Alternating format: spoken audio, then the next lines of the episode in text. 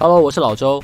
如果你有一门很成功的事业，你会把这个生意交给你的家人或者是子女吗？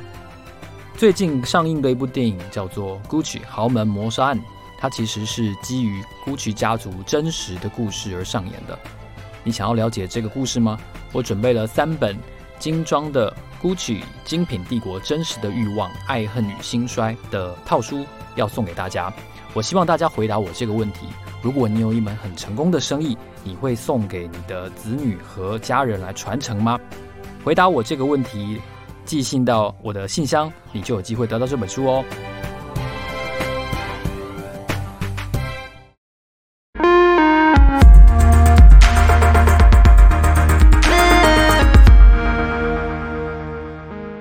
欢迎收听 Money Talk，我是老周，这是一个介绍商业新闻、分析投资趋势。偶尔也会和来宾聊聊财富以及人生价值观的 Podcast，你可以在各个平台找到我们。今天这一集呢，我想要把开头缩短一点，直接进入正题。我们要来聊一聊航运股。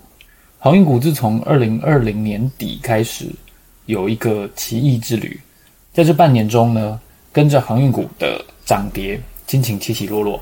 我做了一些统计，今天这一集呢，要来跟大家分享过去长荣、阳明和万海在这半年内。创造了许多的不可思议的记录，这些记录背后代表着什么样的意义？他们又会如何的主导台股接下来的涨跌？今天主要分享的有三大数据。第一个数据呢是成交值，成交值也就是成交量。在成交金额的，在成交金额的部分呢，我觉得大家首先要注意一下。呃，大家如果看我的部落格的话，可以看到六月十七日的时候，台股第一次出现哦。单日成交一百万张，然后呢，单日成交金额超过一千四百亿，那就是长荣。长荣在被关紧闭之前呢，它就出现了这个非常难能可贵的记录，因为在这一天，长荣的成交占当天台股所有成交股数的总金额的比重来到了百分之二十四。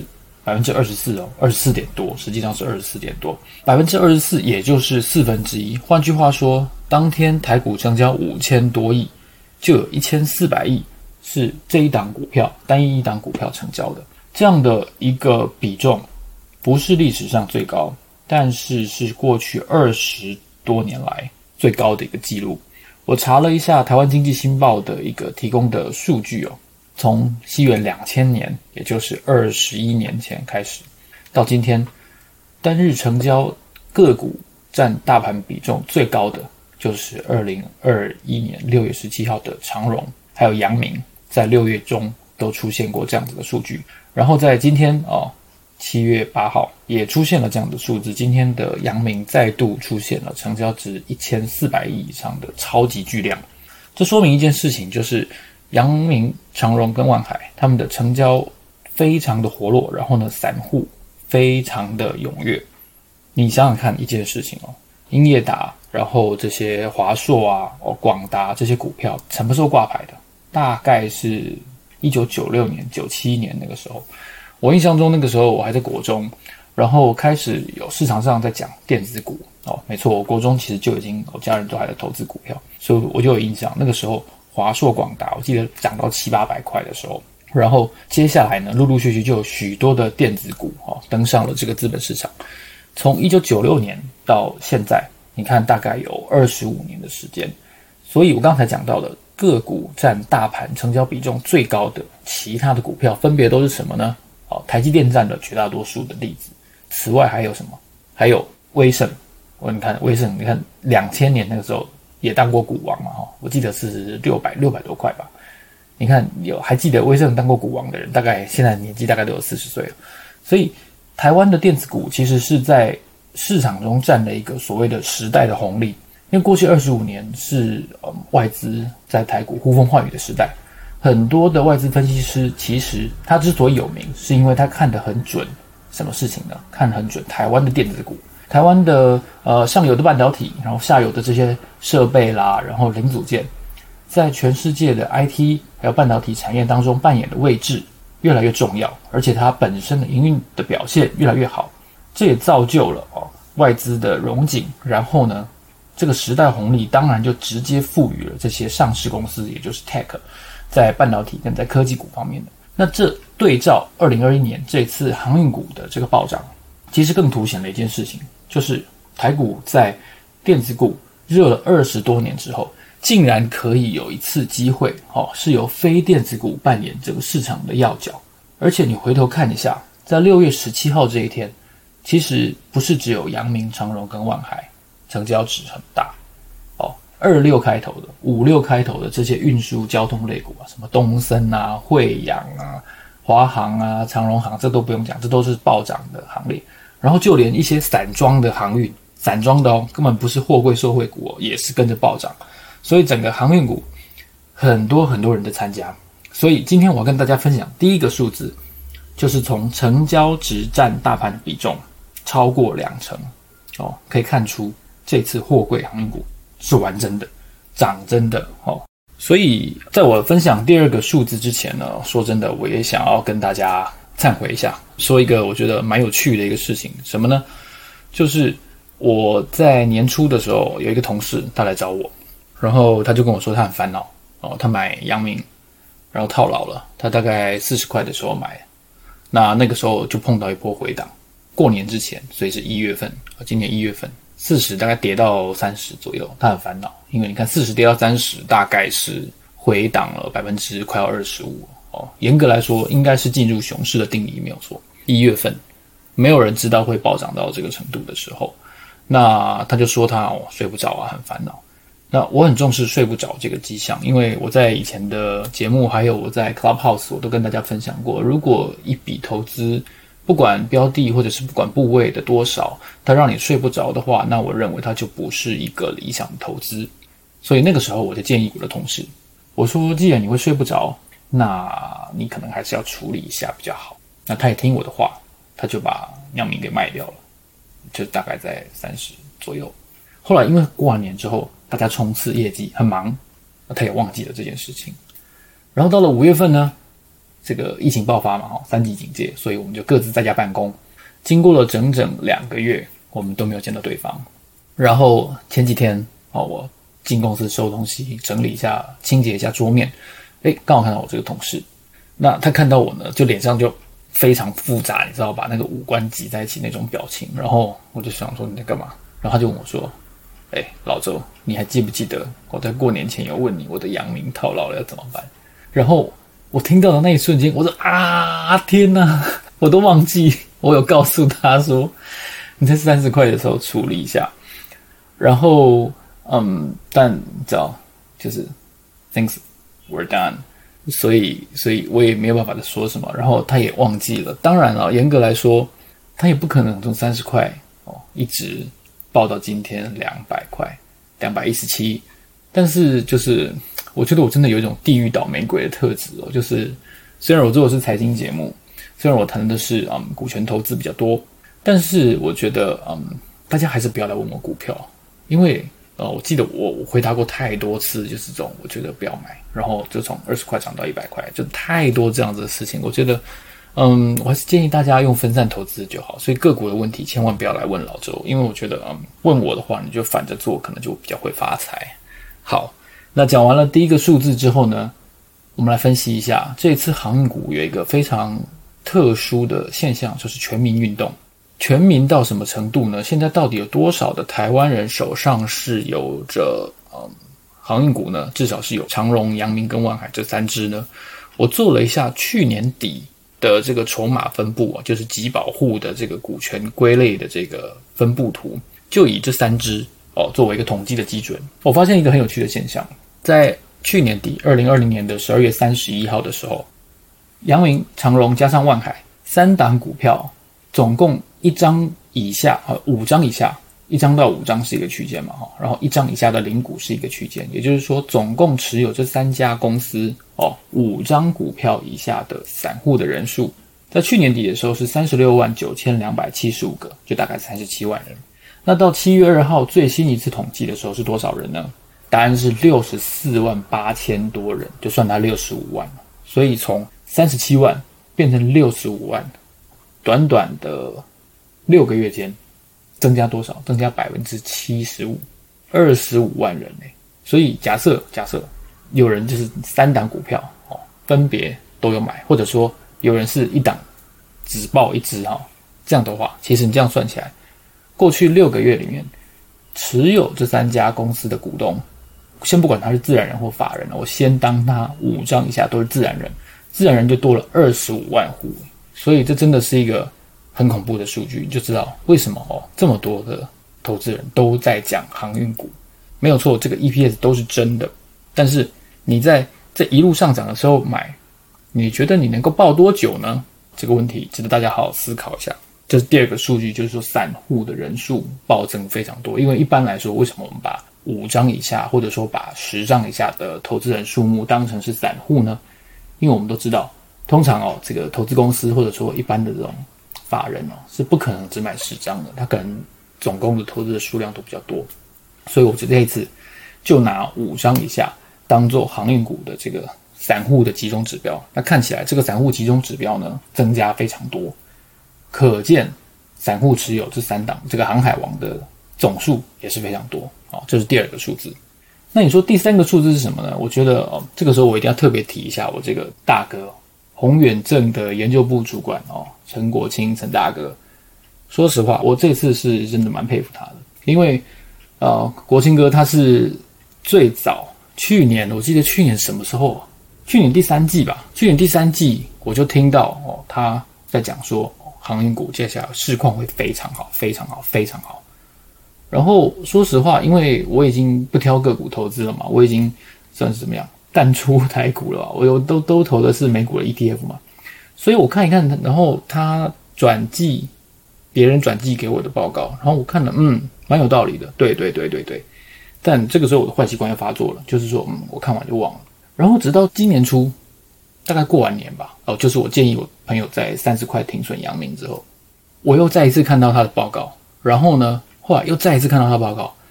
最近一次看到他报告是，他喊好像长荣喊两百二还两百吧。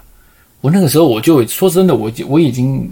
基本上是相信他了，我就觉得哇塞，其实他讲的真的很早诶，他去年的时候，他就跟大家讲说，这一次航运股会涨到一个不得了的数字，然后呢，会非常非常的厉害哦，改写以前大家对航运股印象等等的巴拉巴拉巴拉。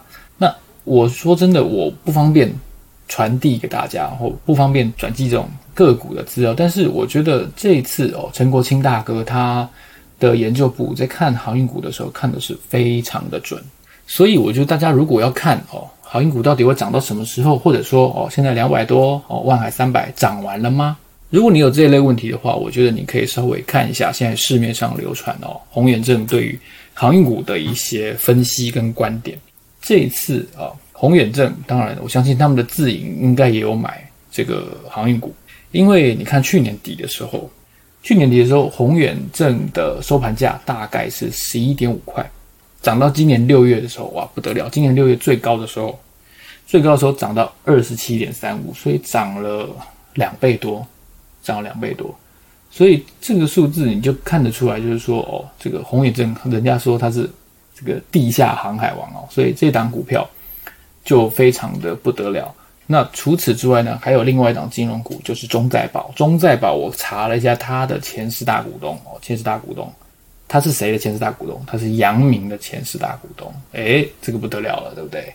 你看中再保是保险公司的保险公司嘛，它是再保险公司，那它竟然也认购这么多航运股，所以你就知道，哇塞，这两档金融股为什么最近涨得会这么厉害，都是因为它一个是。航运股的前十大股东，那另外一个是说他研究部主管，这次看航运股看得非常的准，所以这第三个数字就显示说，诶，跟航运股有关的，诶，金融股竟然也是鸡犬升天了，这次真的是一个很特殊的现象。那讲完了一些数据面上呈现的事实之后呢，我觉得哦，我有义务也来跟大家提醒一下投资的风险，投资永远有风险嘛。那航运股现在涨这么高。当然也有它在嗯周期循环上的一些风险要提醒大家。首先，第一个就是我也必须要不厌其烦的说，价格本身就是最大的利空。如果它在低价的时候，所谓低价就是今年底以前的价钱，就比如说三十块以下的时候，我觉得大家怎么谈都没有关系。当现在的成交总值已经大到这个地步哦，我觉得再看好其实并不会多么彰显你的投资眼光。那但是退一步想哦，就是航运它的同质性，也就是每一家公司之间它提供的服务哦，交期、价格哦，细部的服务、吊车的新旧、人员的这个这个训练，它本身同质性相对来说是很高的。哦，这个是是一个投诉在风传媒的一个专家哦，他点出来的一个问题。如果你说 AMD 的 CPU 哦，然后其他家的绘图晶片哦，那 Intel 的 CPU 到底有什么不一样？可能这个差异还比较大一点。但是各家航运公司除了他们的 logo 不一样，除了他们的船哦速度等等报价不太一样之外，其实整体来说，航运这项服务。不是一个很差异化的服务，我想这个点大家都是同意的。那正因为这样子，所以它能够创造出来的差异化的价值，在过去这一百多年当中，并不是非常的彰显。这也导致了，就是说好几次的经济循环里面，其实造船也好，航运货柜航运也好，其实都是在一个大循环中，经常有一些厂商哦被洗出局的一个特别的行业。所以航海呢，严格来说，它的周期循环性是非常长的。那我记得这个我很佩服的前外资分析师、前研究部主管张化桥，他曾经在一个投行分析师的叛逆宣言里面有提到，他说这种景气循环股哦，再怎么便宜都不过分。为什么呢？因为你回头看，就拿长荣为例好了，长荣你拿它的还原的月线图来看。最近当然哦，是最近几个月都是成交屡破新高的。不过在它上市这二十多年来，你会发现说，其实长荣的这个波动哦，都是在一个大区间当中，它不是一个持续一直成长的一个曲线。所以这也反映就是张化桥说的这个周期性股票再怎么便宜都不过分，其实是一个很一针见血的观察。那以前有一个投顾老师，这个傅瑞林嘛，他就说哦，山顶上玩有谁能赢？底部进场不赢也难。我觉得今天这期节目呢，就跟大家分享一下。我觉得我不是看空航运三雄，也不是在做空，我完全没有做空。我要劝大家的是什么？第一个，我觉得哦，穷寇莫追，已经涨这么高了，是不是还有介入的价值？Maybe，但也许不是那么甜。这件事情应该大家都是肯定的。第二个。看空跟做空绝对是两件事情，你知道吗？我很多很多时候我都是看空的，但为什么我没有赔钱？因为我并没有去做空啊。诶，你不要说我在讲屁话，其实这件事情非常的重要。为什么呢？因为这可以考验你的眼光，有点像是下模拟单哦，就是说，呃，你看空或者你看多，但你没有去做，那没有实际下场，你去反复去检测你的眼光到底准不准。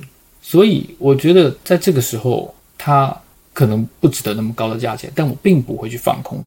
假设我们一直抱着，股价一直往下跌，接下来呢，在漫长的日子里面，可能我们还摊平还加码，但是我们并没有真正的哦，在这些景气循环股中赚到钱。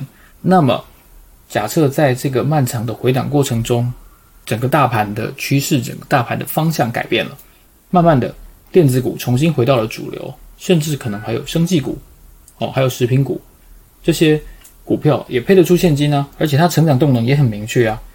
在接下来的周期里面，航运股假设下去了，假设又有其他的股票重新回到了主流位置，占据比较多的资金的成交比重的话，这个时候我们很可能会怀疑自己的眼光，然后就跟一月初我的那个朋友一样。当然哦，我这我这个是这个小弟不才哈，我建议他在三十块卖掉。但说真的，我们有没有可能在未来把周期性循环的股票，在一个低价我们丧失信仰的时候把它卖掉，然后可能刚好就卖在那个景气循环要开始起来的地方？这是绝对有可能发生的事情。那我们都不知道经济循环会疯狂到把航运股推到两百块这个位置，很多很多人，绝大多数人都想象不到。你看，我记得温昇豪那一集，温昇豪他也有说，他没有办法想象。哦，航运股涨到四五十块，是那个时候大概已经一百，涨到一百块，所以他很早，他大概四五十块就卖掉了。所以你看，我们都没有办法去估算到人性能够把资本市场的价格推到一个什么样的地步。所以，我们当然就很容易认为一个价钱就是这边就是满足点，我们就把它卖掉了。所以我们赚不到整波。所以啊，最后我要跟大家提醒一下：既然它怎么便宜都不过分，我们是不是应该慢慢的、慢慢的，不需要在最高价，然后在最大成交量的时候减？也许，如果你真的看好这一台股票的话，呃，看好它未来整个在后疫情时代整个航运业全球的运输。依然没有办法加快等等的商机的话，我们是不是应该慢慢的减，不要急着在山顶上进场？这是一个问句哦。所以我觉得这期节目留给大家作答。我提供了三个航运股这一次最近成交关键的数据给大家参考。第一个是成交比重占大盘的单一个股的市值。第二个呢是长荣、阳明、万海三档股票哦，它各自五张以下。股东的增减人数增加了二十五万人。第三个是地下航海王哦，中在保跟宏远证这两档金融股哦，股价暴涨的缘由。从这三个面向，我们来拼凑，可能是不是到高点了呢？的节目的最后，我并不会留下结论，这个结论留给你自己来参考。如果你喜欢这期节目的话呢，欢迎你在 Apple Podcast 给我写一个留言，写一个评论。我稍微改变了一下录音的环境，希望能够让。整个声音听起来哦，能够跟以前还在录音室的时候一样，相对的理想一点。那也非常谢谢你的支持，我是老周，老周的 Money Talk，让我们下一集见，谢谢，拜拜。